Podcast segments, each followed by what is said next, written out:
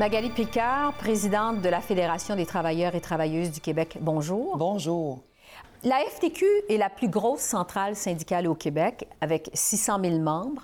Vous êtes passée à l'histoire au mois de janvier dernier en devenant la première femme et la première personne autochtone à présider la FTQ.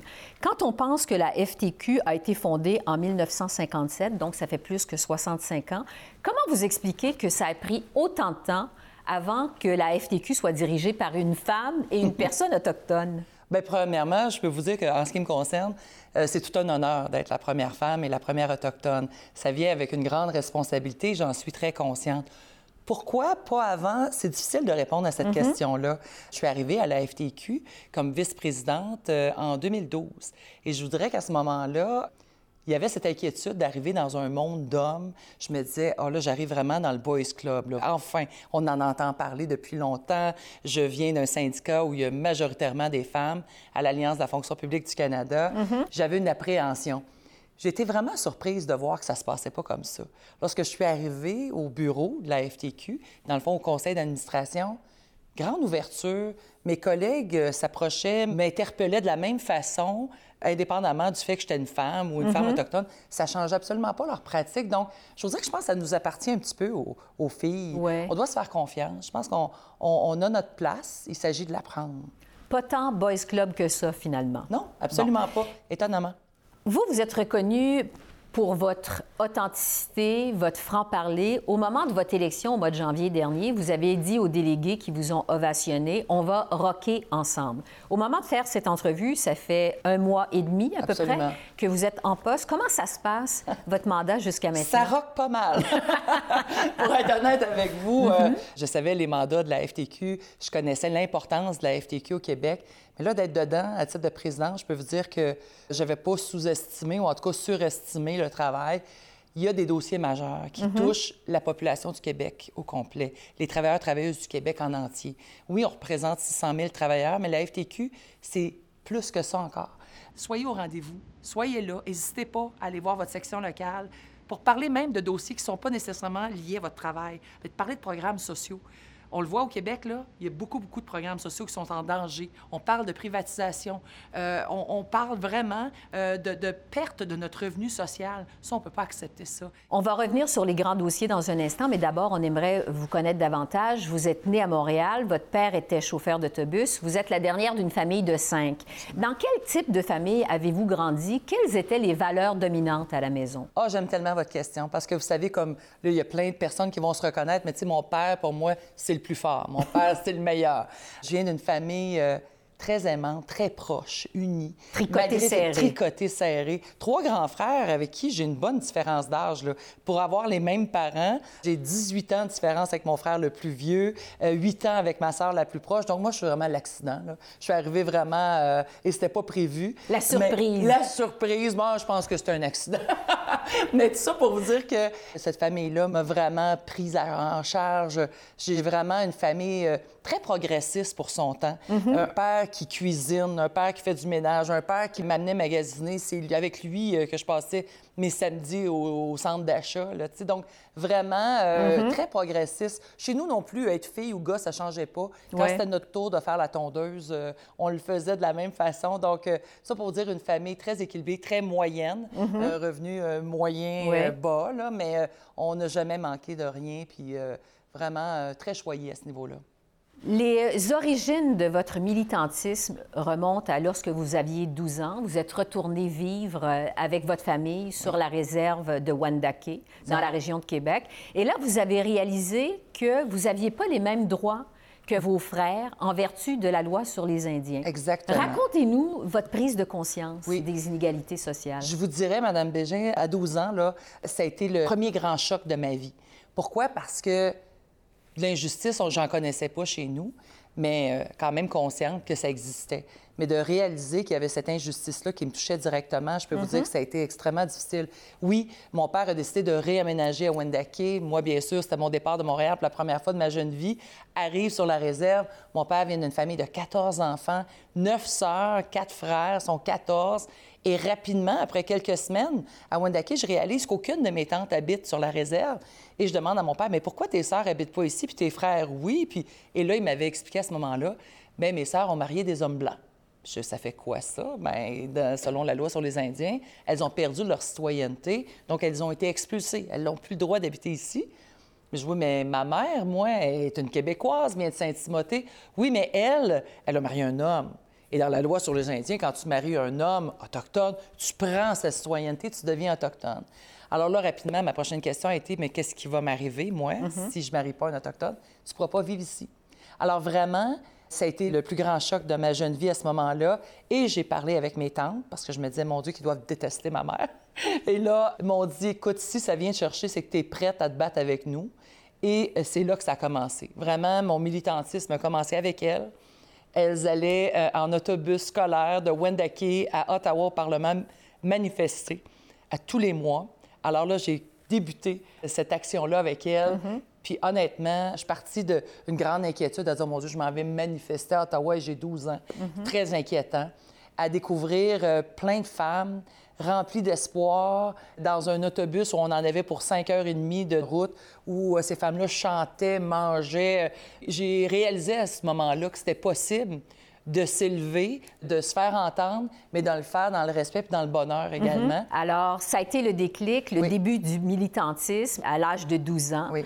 Et finalement, en 1985, la loi est finalement modifiée. Vous avez gain de cause et vraiment, donc, le reste est... Bien, écoutez, là, on réalise hein, à ce moment-là mhm. que, OK, il y a une injustice qui est extrêmement sévère, c'est une loi, mais lorsqu'on se mobilise, lorsqu'on dénonce, on le fait ensemble, bien, on est capable de faire changer une décision et de modifier une loi qui est aussi importante, qui vient changer la vie de tellement de personnes, tellement de femmes. Alors, je peux-tu vous dire que ça fait en sorte que je ne resterai jamais silencieuse devant une injustice? Ça a fait de moi la femme que je suis aujourd'hui qui croit peut-être un peu naïvement, mais que tout est possible avec euh, des bonnes personnes puis des gens convaincus. Et c'est d'ailleurs à Ottawa que vous sortez de l'anonymat, je dirais, au moment où vous militez avec l'Alliance de la fonction publique canadienne. Vous vous êtes battu pour les victimes des ratés du système de paye Phoenix. Qu'est-ce que vous gardez aujourd'hui de toute cette période? Ah, écoutez, j'aurais envie de vous dire que j'ai appris beaucoup euh, sur mon travail, mais en même temps, j'ai tellement un goût amer de tout ce que j'ai pu vivre et ce que j'ai pu constater, les dommages qui ont été créés à autant de familles au Canada. C'est vraiment extrêmement grave. Si vous m'aviez dit 20 ans avant, Magali, un jour, tu vas te battre pour que tes membres soient payés, qu'ils aient leur salaire aux deux semaines, j'aurais dit, bien là, écoutez, là, on n'est plus à cette époque-là. C'est criminel de ne pas payer un travailleur aujourd'hui, mais il semblerait que quand c'est le gouvernement du Canada, tout est possible. Moi, j'ai vraiment vu des familles décimées, j'ai vu des personnes s'enlever la vie. On a vraiment eu des témoignages, des lettres de personnes qui, après des mois et des mois sans paye, qui devaient dire à leurs enfants que ben c'est fini pour toi le patinage artistique, de vraiment laisser tomber tout ce qui n'était pas essentiel, des gens qui ont perdu leur maison, leur voiture, leur dossier de crédit. Écoutez, c'est une grande catastrophe humaine, ce qui s'est passé avec le système Phoenix, sachant que ce n'est pas encore réglé aujourd'hui. J'ai rien de positif en parlant de ce dossier-là comme mémoire. Sur une note plus personnelle, vous avez raconté en entrevue qu'en 2004, vous avez perdu votre fille de 10 ans de façon tragique. Je pense que c'est un problème de santé. Bien, Gabrielle est venue au monde avec une tétralogie de Fallot, qui est un problème cardiaque.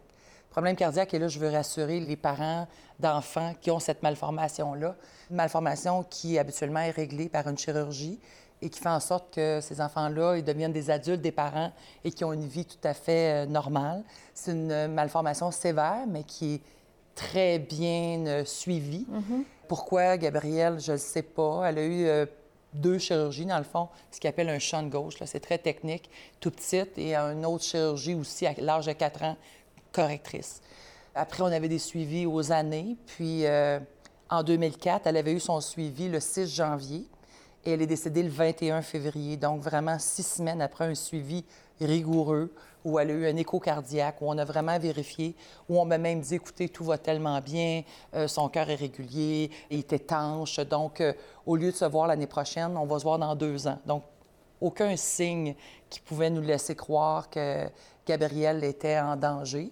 Le cœur, c'est ça, hein? on prend une photo à maintenant, ça peut être beau, puis une heure après, euh, ça peut être autre chose. Alors, c'était un samedi matin, le 21 février 2004. Gabrielle était avec ma belle-fille. Gabi, elle avait 10 ans, Valérie, ma belle-fille, 12. Puis ça avait deux petites sœurs là, qui s'amusent. Ils nous faisaient un petit spectacle de danse un samedi midi. Donc, mon conjoint à l'époque et moi, on est assis dans une causeuse, puis là, ils sont devant le foyer, puis ils nous font un petit spectacle de danse. Puis Gabriel arrête de danser. Moi, j'ai cru que c'était pour se mettre un foulard, parce que souvent, ils allaient se mettre une petite, euh, petite décoration pour leur euh, spectacle. Puis là, ben, elle s'est assise dans les marches, puis elle s'est écroulée, puis elle a fait une arythmie euh, aiguë. Donc, elle est décédée à ce moment-là. On dit que perdre un enfant, c'est la pire des épreuves. Comment vous avez traversé cette épreuve-là? Premièrement, je pense que ça prend du temps. Ça prend du temps, puis je le dis tout le temps, mais c'est tellement ça, ça prend beaucoup d'amour. Ça prend des gens autour de nous qui ne nous lâchent pas. Et je pense à la tragédie à Laval dans les dernières semaines. Même si à ce moment-là, notre réaction, c'est qu'on ne veut pas voir personne. On veut être seul. Mais il ne faut pas écouter ça. Moi, j'ai eu la chance d'avoir mes trois frères, ma sœur, qui étaient chez nous tout le temps. Même si je restais enfermée dans ma chambre, ils étaient là. Ils se relayaient. Ils ne nous laissaient jamais seuls. Des voisins qui venaient nous porter des repas. Des gens qui jamais jamais parlé, qui venaient cogner, qui venaient... Euh, et c'est le temps. Euh, moi, j'ai consulté. Euh, ma sœur m'a sorti de chez moi en, pyjama. Dans le fond, c'est plus mon beau-frère parce qu'elle n'est pas assez forte pour me sortir de force. Mais ils m'ont sorti, puis ils m'ont mm-hmm. dit non, là, tu t'en viens voir une thérapeute. Puis au début, ben, c'est trois fois semaine, puis tranquillement deux fois, une fois. Donc, euh, c'est très différent d'une personne à l'autre. C'est d'accepter aussi de ne pas vouloir euh, vivre dans la pitié ou vivre euh, toute sa vie. En tout cas, pour être honnête avec vous, Mme Bégin, il y a un matin, ça a peut-être pris huit mois, neuf mois, il y a un matin où je me suis réveillée et là, ça devenait une décision pour moi à savoir, j'arrête ou je continue mais ça ne pouvait pas continuer dans l'état où j'étais. C'était assez. Je sentais que j'étais une lourdeur pour tout le monde autour de moi. J'étais très malheureuse. Notre cerveau nous aide des fois. Là, je me suis mis à penser à Gabi en me disant elle était tellement un an. C'est tout le monde dit ça après, mais c'était un enfant tellement enjouée, tellement heureuse, positive. Elle aimait tout le monde. Elle était naïve tellement qu'elle aimait tout le monde. Puis, euh, je me disais, elle serait tellement malheureuse de me voir comme ça. C'est pas ce qu'elle souhaiterait. Alors, c'est ce qui a fait que ce matin-là, j'ai dit, ben là, Gabi, euh, j'ai besoin de toi. Puis c'est à partir d'aujourd'hui que maman se prend en main. J'avais pris 100 livres dans ces huit mois-là, médication, puis j'en veux pas à mon médecin. Je n'avais besoin. Mm-hmm. Mais euh, vous savez, là, les femmes, on aime ça être coq. Je prenais du poids, ça me fait plus, ça va prendre de quoi de plus grand. Il n'y a plus rien qui comptait. Mm-hmm. Et là, ce matin-là, ça a été vraiment, euh, je me reprends en main. on s'entraîne. Et là, depuis ce temps-là, chaque décision, chaque fois que j'ai une décision importante, je pense à, Gabriel. Mais je pense tout le temps. Mm-hmm. Et ça m'aide, je pense, à être une meilleure personne parce qu'il y a cette volonté-là de ne pas la décevoir. Ce qui fait que quand je prends une décision, c'est vraiment centré sur. Vraiment centré sur euh, mes valeurs. Mm-hmm. Est-ce que ça va aider? Est-ce que je serais fière de moi, dans le fond? C'est ça. Vous n'êtes pas du genre à vous appuyer sur votre sort. Vous, euh, vous êtes une battante, visiblement. Oui, là, j'ai euh, l'air de... mais, mais, en même temps, j'assume ça, les émotions. Mhm. Je veux rester moi-même dans ce que je fais. Je sais que je viens d'un monde d'hommes. Oui. J'ai vu des femmes parce que c'était difficile pour les femmes avant de justement de briser les plafonds de verre, mhm. d'être reconnues, d'être dans des postes de leadership au gouvernement, dans les CA. Et celle que j'avais, moi, à l'époque, comme modèle, oui c'était des femmes qui étaient extrêmement dures, qui mettaient complètement de côté leurs émotions, qui devenaient, dans le fond, le plus dur des hommes parce que c'était le seul moyen pour elles, probablement, d'avoir pu faire leur place. Puis s'il y a un travail qui reste à faire, je pense, c'est que, comme femme, on peut avoir des rôles de leadership en restant qui on est. Oui, je suis plus émotive, ben j'assume ça. J'essaie de démystifier un peu. Vous savez, lorsqu'une femme est sensible, ben, oh, elle est en dépression, c'est trop dur pour elle, c'est trop demandant, oh, elle n'a pas les nerfs assez solides faut changer ça, je pense. Mhm. Donc, c'est pour ça que j'assume ça complètement. Au moment d'être élu à la présidence de la FTQ, je le disais tout à l'heure, c'est le plus gros syndicat au Québec, 600 000 membres, vous avez dit que vous vouliez rapprocher la FTQ de ses membres. Notre force, c'est la force du nombre. J'ai besoin que vous soyez au rendez-vous pour qu'on s'assure de l'équilibre dans les relations de travail, que ce ne soit pas les patrons, les gouvernements puis les travailleurs. Il faut ramener ça à un équilibre. Qu'est-ce que vous vous êtes donné comme mission à la présidence de la FTQ? Ça fait partie de mes grandes priorités. Je crois sincèrement, et je fais partie du problème, que euh, les leaders syndicaux comme moi, dans les 20 dernières années, on s'est éloigné de nos effectifs, de nos membres. Probablement parce qu'on a pris pour acquis que euh, les gens que l'on représente savaient ce qu'on faisait, connaissaient la raison d'être des syndicats. Et euh, malheureusement, euh, c'est pas le cas tout le temps. Mm-hmm. Je questionne souvent des travailleurs que je rencontre là, dans les restaurants, puis là, je vais dire Ah, tu travailles à tel endroit, tu es syndiqué, comment ça se passe avec ton syndicat Et j'entends souvent des gens me dire Ah, moi, ça fait 20 ans que je paye du syndicat, j'en ai jamais eu besoin, mon syndicat. Avez-vous déjà participé à des réunions syndicales? Oh, non, non, non. Tu sais, moi, moi, je suis un bon employé. Moi, je suis une bonne employée. J'ai pas besoin de ça. Puis là, je me suis dit, on l'a échappé sur ça, vraiment, tu sais, parce que, oui, euh, les syndicats représentent euh, des enjeux disciplinaires dans les milieux de travail, mais ça, c'est une infime minorité de notre tâche. tu sais. C'est vraiment ce qu'il y a de moins important dans le contrat de travail. Et là, je me suis dit, on a pris nos membres pour acquis et nos membres ont également pris leurs conditions d'emploi pour acquis. C'est à moi. Ce que j'ai, c'est parce que je le mérite, parce que je suis un bon, une bonne employée. Probablement qu'ils le méritent, puis ils sont des bons employés. Il n'y a pas rien qui tombe du ciel. Il n'y a pas d'employeur ou de gouvernement qui se lève un matin en disant Moi, je suis tellement riche, là, ou je fais tellement d'argent que je veux partager davantage avec mon monde.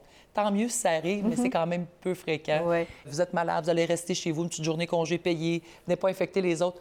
Tout ce qu'on a comme conditions d'emploi, nos assurances, notre retraite, c'est négocié.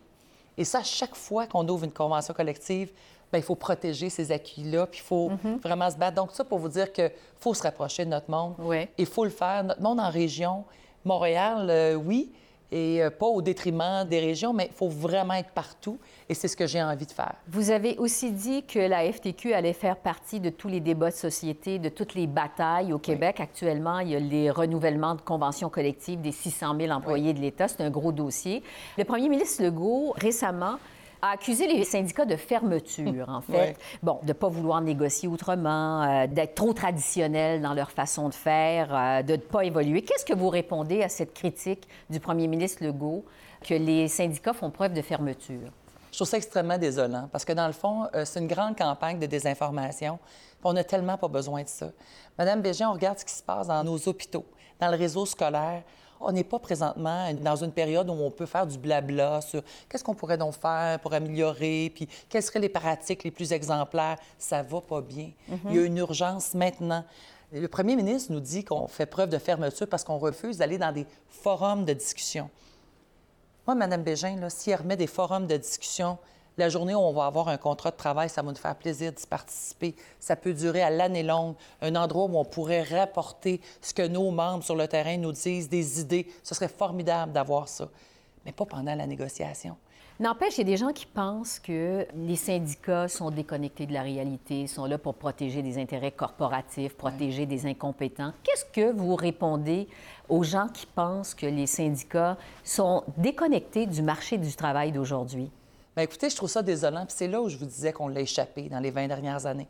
On ne peut pas être plus près du terrain que ce qu'on fait. On est partout dans chaque milieu de travail, des équipes, des sections locales, des comités, des comités à tous les niveaux, justement pour parler des enjeux. Donc, euh, on en a des propositions à faire. Est-ce que de notre côté, on a un peu d'introspection à faire? Est-ce qu'il y a des choses qu'on peut proposer qui seraient différentes de ce qu'on a fait dans le passé? Oui. Est-ce qu'on a fait ce travail-là? On le fait. Parce que dans ce qu'on ne peut plus attendre de présenter au gouvernement, il y en a plusieurs recommandations qui sortent des sentiers battus, qui sont complètement ailleurs. Mais là, actuellement, c'est difficile parce qu'on ne s'entend pas sur quel endroit on doit faire ça.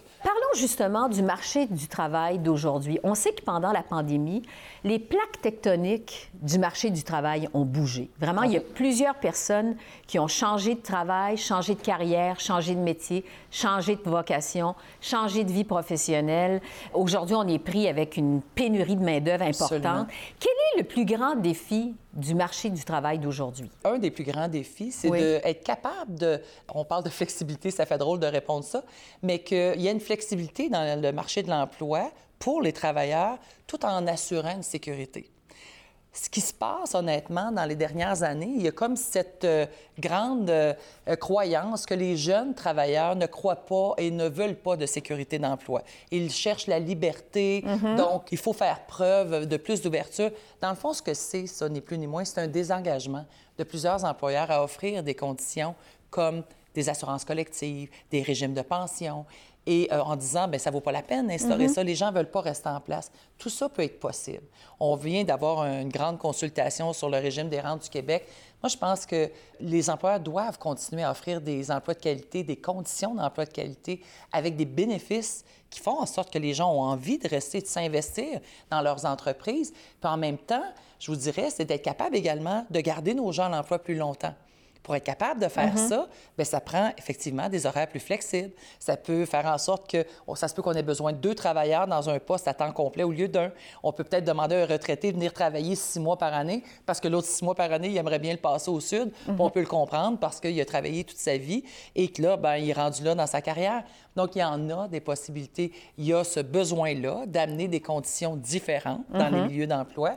Puis en même temps, ben oui, ça va également passer par l'immigration parce qu'il y a une pénurie et on a besoin de main-d'œuvre au Québec et c'est partout au Canada. Donc, euh, ça va passer par également l'immigration, mais pas seulement par l'immigration. Il y a d'autres mesures. Il y a une importance d'ouvrir les portes de l'immigration au Québec. Oui. Parmi les grands défis qu'on a au Québec, il y a celui de la refonte du système de santé. Ce qu'on arrive aujourd'hui, il n'y a pas, euh, il y a pas d'invention dans ça. là. C'est, c'est- c'est beaucoup de gros bon sens, mais c'est beaucoup aussi de reprises de, de rapports qui ont été faits avant. Au sortir de cette pandémie, on sait que le ministre Christian Dubé, c'est son projet, donc cette refonte du système de santé. On veut revoir les façons de faire, revoir les conventions collectives, revoir l'organisation du travail. Quel rôle peut jouer la FTQ dans cette refonte du système de santé? un rôle majeur. Très honnêtement, je vous disais qu'on a des idées novatrices. On est prêt. On a vraiment des propositions intéressantes à faire au gouvernement. Et on est prêt à écouter également. Est-ce que le gouvernement a fait ses devoirs? En a des idées? On est tous conscients que le système ne fonctionne pas. Donc, en prenant conscience, en acceptant ce fait-là, ben, on n'a pas d'autre choix que d'être capable d'avoir, faire preuve d'ouverture et de faire des propositions qui vont carrément nous sortir de ce qu'on connaît actuellement. Mais on s'entend tous pour dire qu'il y a un besoin urgent d'agir. Parce que vous avez une personnalité très forte et que les partis d'opposition à l'Assemblée nationale sont plutôt faibles, plusieurs observateurs vous voient comme la chef non officielle de l'opposition à Québec. Est-ce que vous êtes d'accord avec ça? Ben écoutez, hein, ça, serait, ça serait très intéressant si c'était le cas. Pour être honnête avec vous, je pense vraiment que la FTQ, en représentant 600 000 travailleurs au Québec, a sa place dans les débats de société. Qu'on appelle ça euh, une opposition non officielle, qu'on appelle ça tout simplement le rôle de- des syndicats ou de la fédération. J'accepte ça, moi, ce défi-là, de dire qu'on a besoin, les travailleurs, la classe moyenne, les moins bien nantis, ont besoin d'être reconnus et entendus. Et c'est ça notre rôle. Vous avez dit qu'avec un gouvernement minoritaire sur la scène fédérale, vous alliez avoir les yeux à la FTQ sur Ottawa. Et là, je vous cite, vous avez dit, je suis terrorisé à l'idée que nous puissions nous retrouver avec un gars comme Pierre Poilièvre à la tête du pays. Ce gouvernement pourrait être néfaste et dangereux pour les travailleurs. Pourquoi un gouvernement conservateur dirigé par Pierre Poilièvre serait néfaste et dangereux pour les travailleurs? Bien, premièrement, je suis contente de voir que je suis encore d'accord avec ce que j'ai dit. Mais euh, moi, je suis inquiète de Pierre Poilievre, puis je vous dis pourquoi. Parce que on parle d'extrême droite ici. On, on parle vraiment de l'extrême droite, qui sont très loin des valeurs des Québécoises et Québécois. Mais un gars qui est très stratégique dans sa façon d'approcher la classe moyenne et encore une fois les moins bien nantis, a changé son discours. C'est une personne qui, a 20 ans, on aurait trouvé plutôt farfelu euh, son discours, puis on aurait pris ça avec un grain de sel en, me disant- en nous disant, mon Dieu, où on est rendu. Mais là, euh, honnêtement, d'entendre un chef de parti aussi important au Canada parler de l'avortement, parler de beaucoup de programmes sociaux qui nous touchent, de la place euh, de l'Église dans les décisions. On sait que c'est très important pour lui. Moi, je vous dirais que c'est vraiment préoccupant. Et euh, ce qui me dérange le plus, c'est vraiment leur stratégie de communication. Ils sont très habiles pour parler à nos gens. On le sait que dans la population, là, il y a une écœurantite. On a envie de politiques différentes. On veut que les gouvernements soient plus près de nous. Mais il faut quand même faire attention de ne pas se faire prendre au piège. Donc, euh, je ne trouve pas honnête euh, cet homme-là. J'aime pas du tout euh, son arrogance qui est loin de nos valeurs et qui ferait en sorte que vraiment on enrichirait tellement le 1 de riches au pays au détriment de tout le reste de la population. C'est pour eux qu'ils travaillent et c'est pas ce qu'ils disent. Donc, euh, notre rôle, c'est vraiment de déchiffrer ces messages, de regarder vraiment dans la plateforme le vrai plan du mm-hmm. gouvernement de Pierre Poilievre et de rendre ça public dans un discours honnête pour que les gens vraiment connaissent à qui ils font affaire. Sur la réconciliation, évidemment, vos origines sont autochtones. On sait que le premier ministre Trudeau, au moment de rentrer au pouvoir en 2015, a fait de la réconciliation, évidemment, avec les peuples autochtones, une priorité. Est-ce que vous allez appeler le pape, par exemple, le pape François, pour qu'il présente ses excuses? Euh, ça fait partie de, euh, de l'engagement que nous, nous, euh, nous allons avoir. On a vu que le pape François a, a exprimé des, des excuses par rapport à des communautés en Amérique du Sud, euh, des communautés autochtones à ce niveau-là. Est-ce que vous trouvez que Justin Trudeau a livré la marchandise? Moi, je vais essayer d'être positive parce qu'on m'a questionné souvent à ce sujet-là. C'est tellement délicat. Est-ce qu'il a livré la marchandise? On n'est pas rendu où on souhaite être, mais en même temps, on évolue dans le bon sens. Puis quand je dis ça, c'est que, comme membre des Premières Nations, ce qu'on a découvert, les petits corps euh, près des pensionnats autochtones à travers le pays, ça a amené une, prise de conscience. Une vraie grande prise de conscience de la population et de Ah, mais ça existait pour vrai. C'était pas juste une légende urbaine, tout ça. Et c'est sûr que dans nos familles, on en entendait parler dans les territoires, on savait ce qui s'était passé. Écoutez, le dernier euh, pensionnat euh, fermé au Québec dans les années 90, là, donc euh, ça prend pas des mémoires extrêmement lointains pour nous rappeler cette situation-là. Cette prise de conscience-là par nos voisins, c'est comme ça qu'on on aime appeler les Québécois, Québécoises et Canadiens, a vraiment aidé le processus. Pourquoi? Parce que tout d'abord, ce qu'aura au moins fait Justin Trudeau, c'est de reconnaître les injustices et de s'excuser au nom du gouvernement du Canada. Premier pas extrêmement important. Le deuxième, les excuses du pape. Vous allez me dire, ah, ben là, le forum était peut-être pas le meilleur, c'était peut-être pas assez senti, il n'a pas été assez loin. Moi, j'essaie de mettre tout ça de côté, puis je me mm-hmm. dis, il y a une reconnaissance du gouvernement canadien et de l'Église sur toutes ces atrocités qui ont été faites aux familles autochtones. Juste ça, pour moi, ça vient amener un baume en disant, écoutez, là, on n'est pas des victimes pour être des victimes, on n'a pas inventé tout ça, on ne veut pas être les pauvres de la société, là, c'est un fait. Il y a cette reconnaissance-là, une fois que c'est reconnu, là, maintenant, c'est à nous d'évoluer et à mhm. rétablir un lien de confiance. Moi, j'ai pas envie de me battre sur est-ce que c'était assez sincère, est-ce que les excuses ont été assez loin? La reconnaissance, pour moi, c'est suffisant. Maintenant, c'est le temps de rebâtir des ponts, se faire confiance mutuellement.